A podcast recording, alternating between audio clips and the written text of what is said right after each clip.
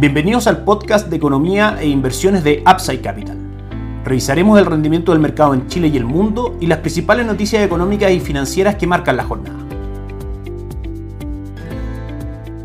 Muy buenos días, soy Ramiro Galeano, fundador de Upside Capital. Bienvenidos a otra edición más de Mercados en Upside Capital, hoy jueves 3 de febrero de 2022. Respecto al mercado local, lo que hemos estado viendo estos primeros días de febrero es una pausa, una pérdida de fuerza en el Upside, en el valor de los activos locales. Recordemos que durante el año 2020 y 2021, principalmente por incertidumbre política, efectos de pandemia, etcétera, vimos un castigo muy, muy fuerte en los activos locales. La bolsa el año pasado solamente creció un 3%, cuando los índices de países desarrollados rentaron más que el 20. Hubo un upside en el precio del dólar de aproximadamente 140 pesos durante el 2021. Y eso claramente cuando los focos de incertidumbre comenzaron a concretarse, por supuesto que la fuerza con que iban perdiendo valor los activos locales iba a tender a ser. Y es lo que ocurrió durante enero. Post resultado segunda vuelta, tuvimos un fuerte upside de las acciones locales que las llevó a cotizar aproximadamente un 6% de retorno durante el mes de enero 2022 y caía en el dólar peso desde niveles de 875 hasta 800, 790 en ese canal. Lo que hemos visto estos primeros tres días de febrero es que en general esta fuerza compradora de activos locales ha ido perdiendo fuerza y hemos tenido un rendimiento bastante más a favor de fundamentales, los cuales son claramente en contra de activos locales por incertidumbre política y económica principalmente. Sabemos que las proyecciones de crecimiento son muy bajas para Chile, que por supuesto la instalación del gobierno del presidente electo Gabriel Boric y comenzar a implementar algunos proyectos que al mercado no le gustan tanto como ir modificando el sistema de pensiones, la reforma tributaria, etcétera, junto con el funcionamiento de la convención constituyente, por supuesto que crean un panorama negativo para los activos locales y esos son los fundamentos de mediano y largo plazo, de manera que es normal que este upside en los activos locales que tuvimos en enero de 2022 fuera una corrección de una tendencia bajista de largo plazo y eso aparentemente, por lo menos en cuanto a fuerzas compradoras y vendedoras se empieza a dar. De hecho, ayer el IPSA cerró cayendo un 0.94% y tuvimos alzas en el dólar peso bastante fuertes desde 802 hasta 810 en el cierre. Todo esto en un contexto en que el cobre, por ejemplo, sube 4 a 4,48, sube un 1.85% el día de ayer, lo que debió haber debilitado las cotizaciones del dólar en Chile, sin embargo, fueron alcistas. Pasamos a revisar el mercado local a esta hora. El IPSA hoy día cae nuevamente un 0.63% y el dólar ya cotiza en niveles de 818,35 el día de hoy, 8 pesos más arriba de el cierre de ayer y prácticamente 16 pesos más arriba de la apertura del día de ayer. Les recordamos que en Upside Capital somos asesores independientes de inversión para personas y empresas que invierten en el mercado financiero, tanto local como global. No administramos capital con instrumentos propios ni recibimos el dinero de los clientes, hacemos asesoría objetiva sin sesgo, buscamos la mejor alternativa para cada uno de ellos y los ayudamos llevando sus inversiones a algunos de los administradores de fondos asociados con Upside Capital, como la Red Vial y Tabú Principal, entre otros. Luego mantenemos una constante comunicación con nuestros clientes, realizando supervisión y seguimiento a su estrategia de inversión y a sus operaciones a través de nuestro equipo de atención a inversionistas. Bienvenidos a una asesoría objetiva, sin sesgo y con una mirada global. Bienvenidos a Upside Capital. Suscríbete a nuestras redes sociales, el link en YouTube, Instagram y Spotify. Visítanos en www.upsidecap.cl. Déjanos tus datos, te llamaremos para conversar. Nuestra edición de inversión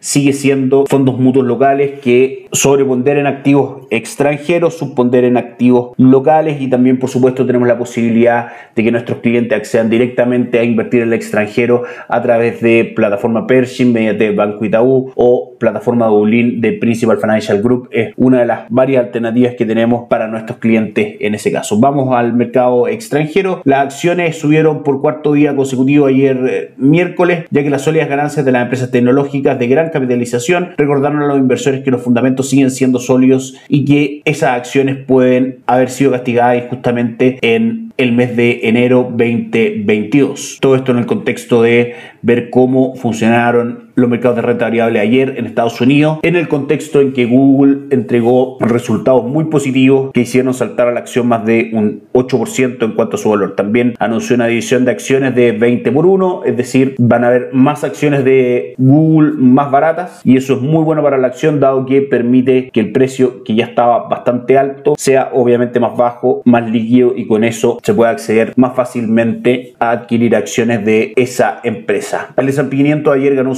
0.9%, el Dow Jones un 0.6% y el Nasdaq un 0.5%. También dentro de las alzas importantes estuvo Meta Platforms, la matriz de Facebook y Microsoft. En este contexto, el Dow Jones ha perdido un 1.95% durante el 2022, el S&P 500 un 3.71% y el Nasdaq un 7.85%. Si seguimos comentando acciones, la gran noticia de todas maneras el día de ayer fue que luego del cierre de las operaciones Facebook entrega resultados muy por debajo de lo que el mercado esperaba, sus ganancias y proyecciones quedaron al debe, 18% llegó a caer la acción aftermarket y por supuesto esto puede ser una variable que impulse hoy día a los mercados a caer. Si bien ayer Google los impulsó a subir, el día de hoy puede que el resultado de Facebook los impulse a caer. Para que ustedes se hagan una idea, para ponerlo en contexto, un desplome de un 20% de las acciones de Meta equivale aproximadamente a 200 mil millones de dólares en capitalización. Eso es dos tercios del Producto Interno Bruto de Chile para que de alguna manera estas cifras que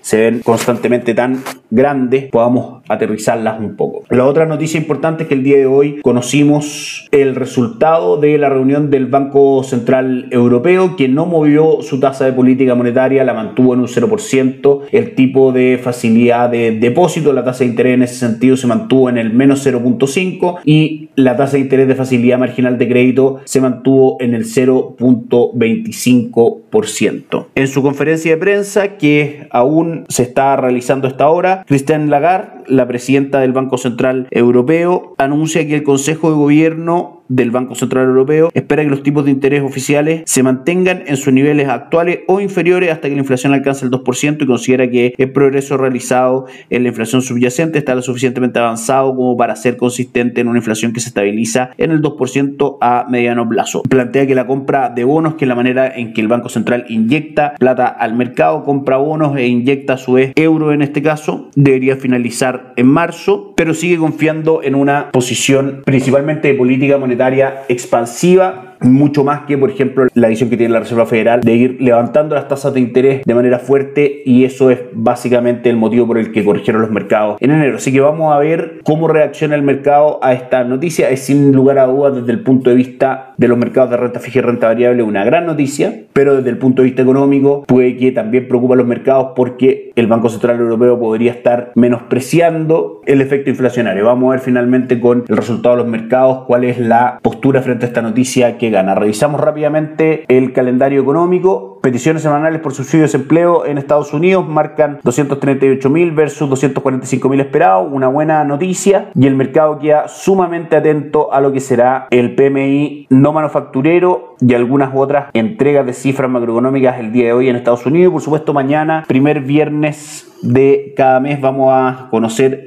la creación de empleo en agrícola desde Estados Unidos, la cifra más importante macroeconómicamente hablando, dado que el 70% del Producto Interno Bruto de Estados Unidos se basa en consumo interno, de manera que es sumamente necesario estar estudiando constantemente la capacidad de esa economía de generar puestos de trabajo constantemente. Ese es un dato que vamos a estar comentando mañana en este podcast. Por último, vamos al retorno de los mercados en Europa. Caen fuerte a esta hora luego el anuncio del Banco Central Europeo un 1.43% del Eurostock y el DAX alemán abajo un 1.10 y el mercado en Estados Unidos aún sin comenzar a funcionar a través de sus contratos futuros podemos ver que la apertura se espera bastante negativa con el Nasdaq cayendo un 2.68% obviamente impulsado por la pésima entrega de resultados de la matriz de Facebook, S&P 500 abajo un 1.37 y el Dow Jones abajo un 0.35. Vamos a ver en este día tan noticioso desde el punto de vista de mercados extranjeros cómo terminan los índices bursátiles. Que estén muy bien, nos encontramos mañana. Chao, chao.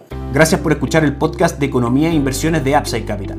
Te invitamos a visitar nuestro sitio web www.upsidecap.cl y contactarnos para brindarte una asesoría objetiva, sin sesgo y con una mirada global para tus inversiones.